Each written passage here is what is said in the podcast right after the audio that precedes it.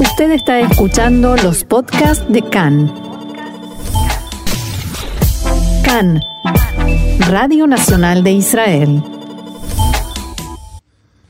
Bueno, seguimos aquí en CAN Reca en español. Continuamos ahora con nuestra sección de entrevistas y tenemos hoy con nosotros una invitada desde Barcelona, Moria Ferruz. Shalom, Moria, ¿cómo estás? Shalom, muy bien, gracias. Buenos días. Buenos días, buen día. Moria es maestra de atención a la diversidad, además de ser licenciada en Filología Hebrea por la UB, la Universidad de Barcelona, y además durante cuatro años fue directora de Educación y Culto de la Comunidad Judía ATIT en Barcelona, además de muchas otras cosas que, ha hecho en, eh, en, su carrera, pero hoy nos vamos a centrar, Moría, en un evento súper interesante que nos informaste que ocurrirá el próximo 5 de noviembre, que es el Día Internacional de la Lengua Romaní, la lengua del pueblo gitano. Y en este evento que se, que se celebrará, Moría participará en un coloquio titulado La creación de las lenguas nacionales e internacionales, el caso del esperanto y el hebreo. Aquí tenemos un mix, un cóctel muy interesante que queremos empezar a explorar, pero háblanos primero, Moria, del porqué de tu participación en este evento y háblanos un poquito del romaní, que es algo que probablemente muchos de nuestros oyentes no hayan oído hablar. Bueno, pues como bien has dicho, el día 5 de noviembre se estableció ya hace unos años que fuera el Día Internacional o el Día Mundial del Idioma romaní, que como bien apuntas, pues es este idioma que habla el pueblo romaní, que aquí le llamamos o es conocido como, como pueblo gitano. Ah, entonces, ah, el tema viene que, bueno, yo tengo cierta relación con, con el pueblo gitano, aparte de una admiración completa y absoluta hacia ellos. y ya empezamos a hacer unos, unos, unas pequeñas aproximaciones entre nuestra entidad y también con otras entidades gitanas de, Barcelona y decidimos hacer algo conjuntamente para para el Día Internacional de la, de la Lengua Romaní. Entonces ellos me invitaron, uh, ya que hablamos de lenguas, de lenguas que se quieren estandarizar, de lenguas que se quieren regularizar, de lenguas que queremos que, que sirven de, de intercambio uh, de comunicación y de cultura, en Europa sobre todo, pues entonces me propusieron que yo hablara sobre el tema de, de dos lenguas judías. Uh -huh. Por un lado, de esta lengua internacional que conocemos como lengua esperanto y una lengua nacional para, también para el pueblo judío que sería uh, el hebreo moderno. Porque cuéntanos, Moria, en qué estado se encuentra, luego entraremos más en, tu coloquio, ¿no? Y el caso del esperanto y el hebreo, pero para continuar con el romaní, ¿en qué, ¿en qué estado se encuentra a día de hoy esta lengua y en el lugar donde vives, en, en Barcelona, eh, en Cataluña, España? Eh, ¿Cuánto se habla? No sé, cuéntanos eh, dónde nos encontramos. Bueno, eso tendríamos que hacer un, un podcast casi solo para, para hablar de esto, bueno, ¿no? Pues Pero, le dedicaremos un minutito.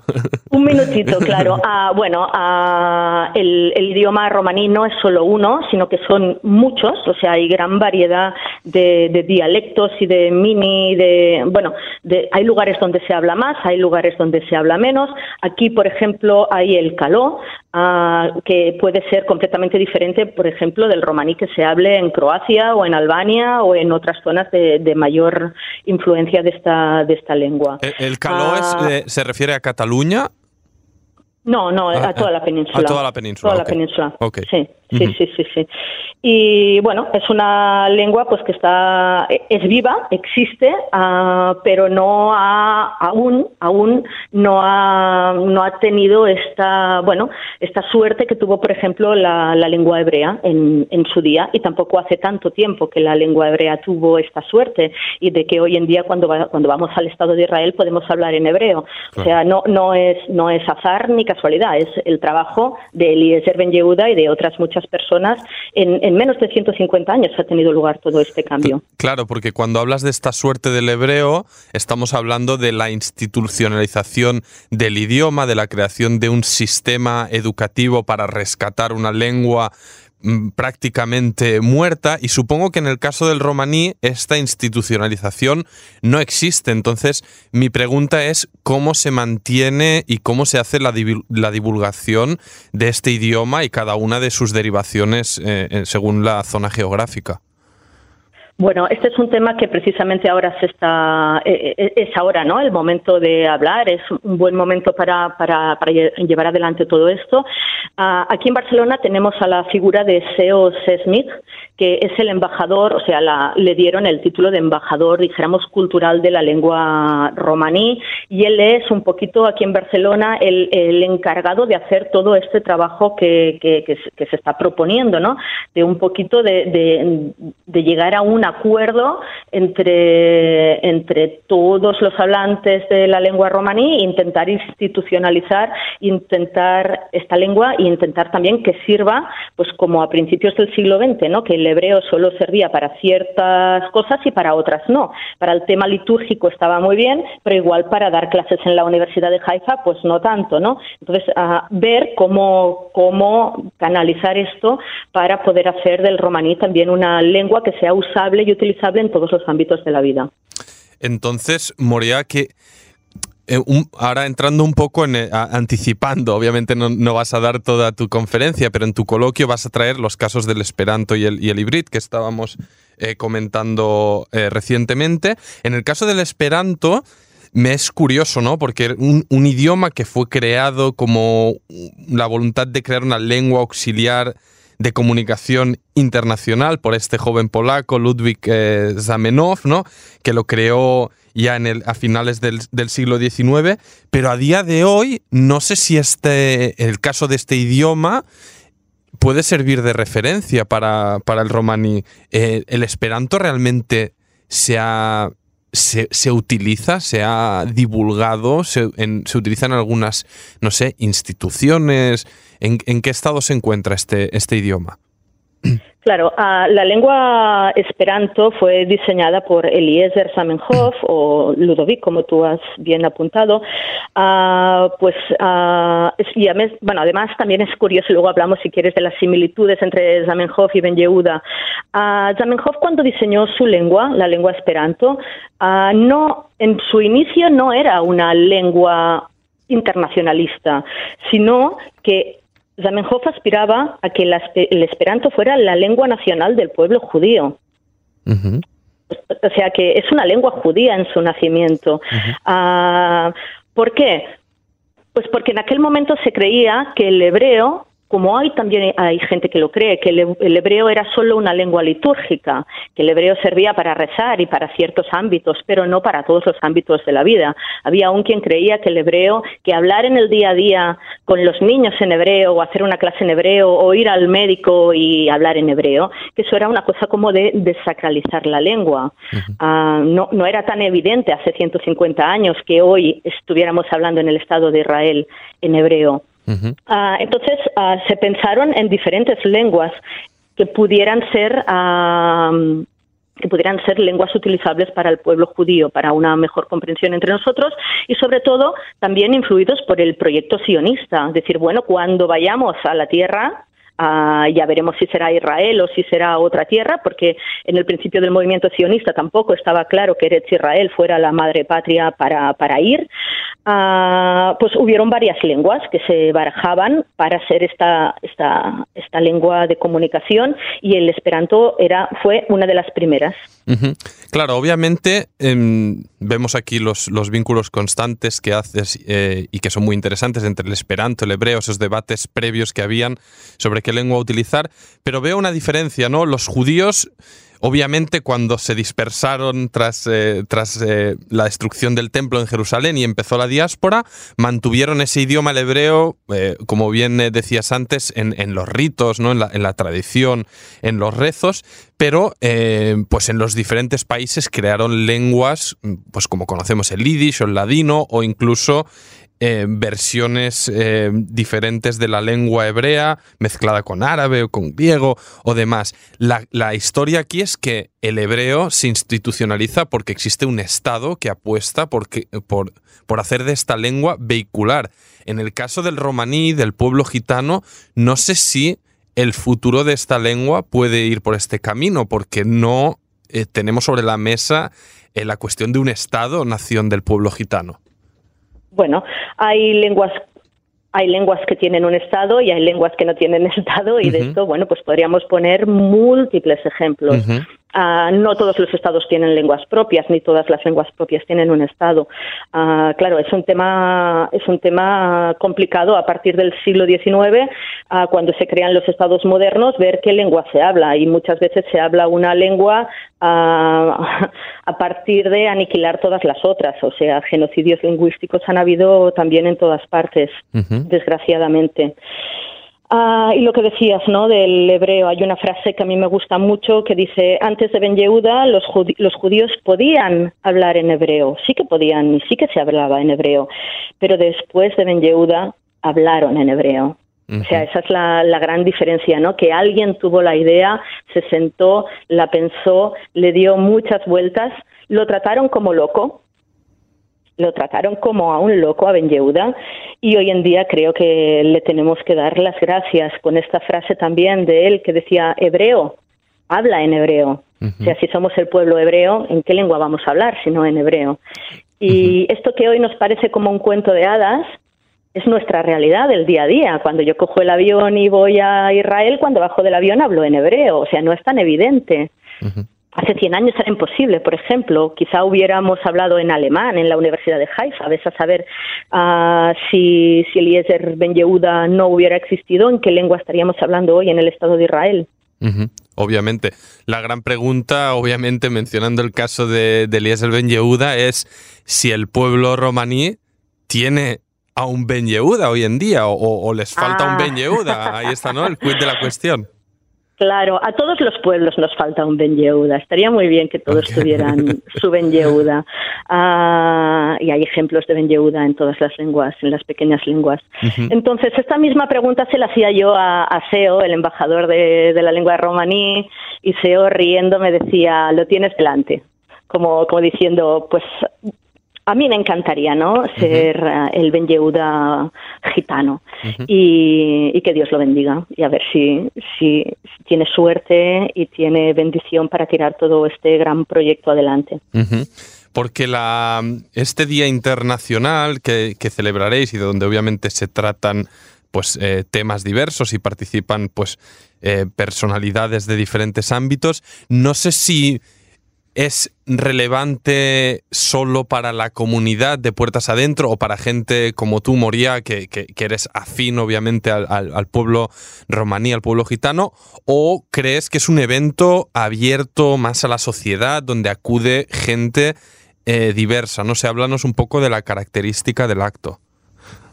Bueno, uh, el acto será un acto, dijéramos, a, puerta cerrada. No es un acto público, es un acto al cual se accederá por invitación uh, y, y, se hace en el, en el centro de Barcelona, en un lugar muy bonito de, del centro de Barcelona. Y mm, y a ver, el, evento tiene varias partes.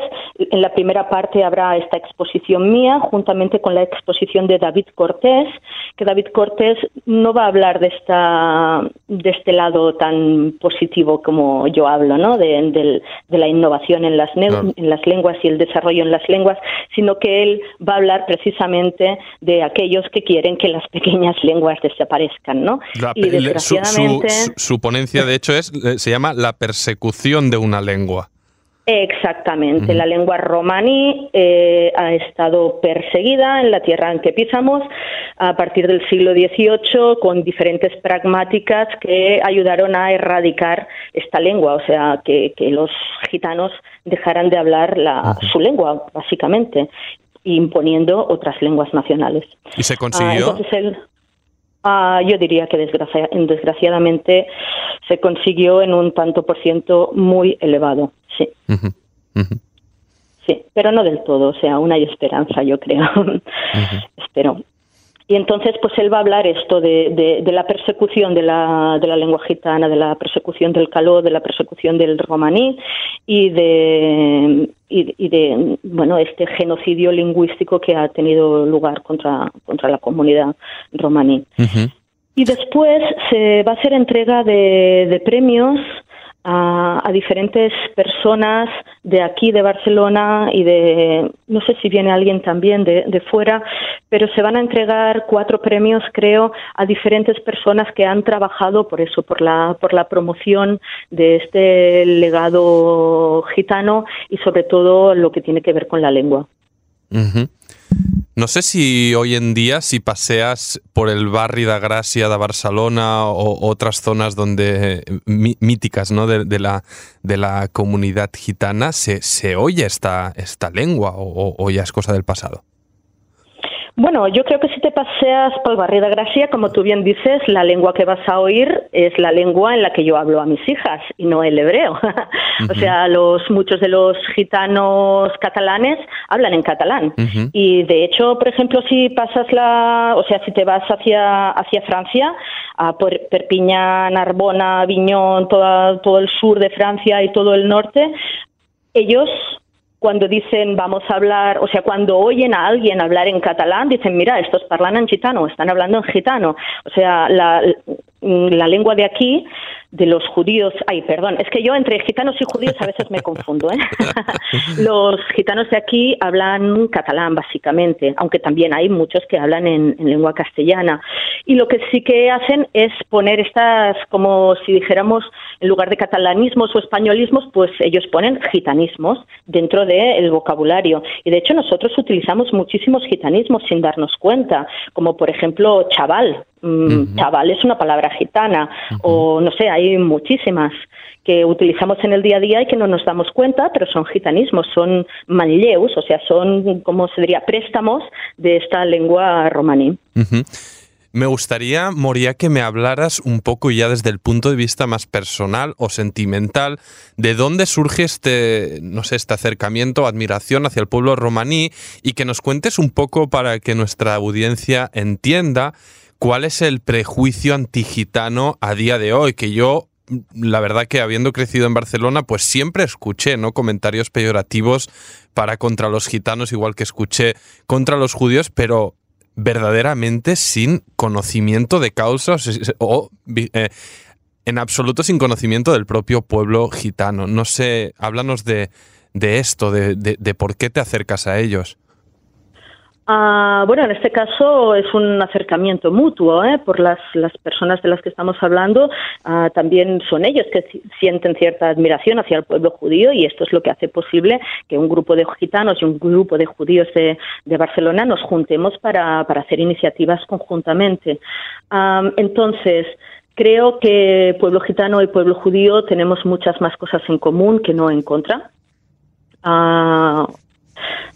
nuestra historia ha sido una historia que también tiene muchas, muchas, muchas cosas en común, más allá de las persecuciones, que también han sido múltiples, el genocidio, tanto lingüístico como cultural, como, como, como físico, o sea, por ejemplo, la Shoah, el pueblo gitano sufrió también su genocidio, que precisamente se conmemora el día 2 de, de, ¿cómo se llama esto? De octubre, no, de agosto, y yo les acompañé, o sea, varias gente de aquí, judíos de Barcelona, fuimos con la comunidad gitana a Auschwitz durante cinco días a, los actos de conmemoración del recuerdo de este 75 aniversario del genocidio gitano. Entonces, ah, yo creo que quizá dentro del pueblo judío, quizá porque hemos conseguido tener este Estado, el Estado moderno de Israel, hay cosas que no son más fáciles porque están más institucionalizadas. Ah, y entonces, pues quizá podemos servir un poquito de, guía o de ayuda para otros pueblos que están en esos procesos un poquito de, condensación. No sé si me explico. Sí, sí, total, totalmente.